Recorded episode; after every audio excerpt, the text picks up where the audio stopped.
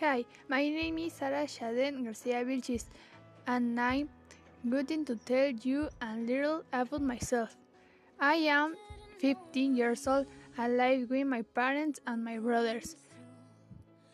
I really like the entire cinematographic universe of Marvel, Disney, and I would to like to work at Disney Pixar.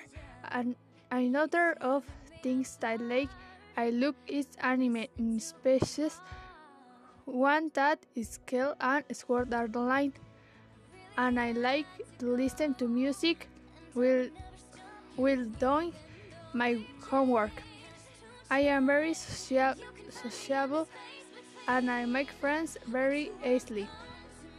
I am not, not very good at English, but while I, like, I can, it did, it did not learn in school if not with my music and with series in English, especially one that I have seen many times and that personally I really like, and it's called Friends.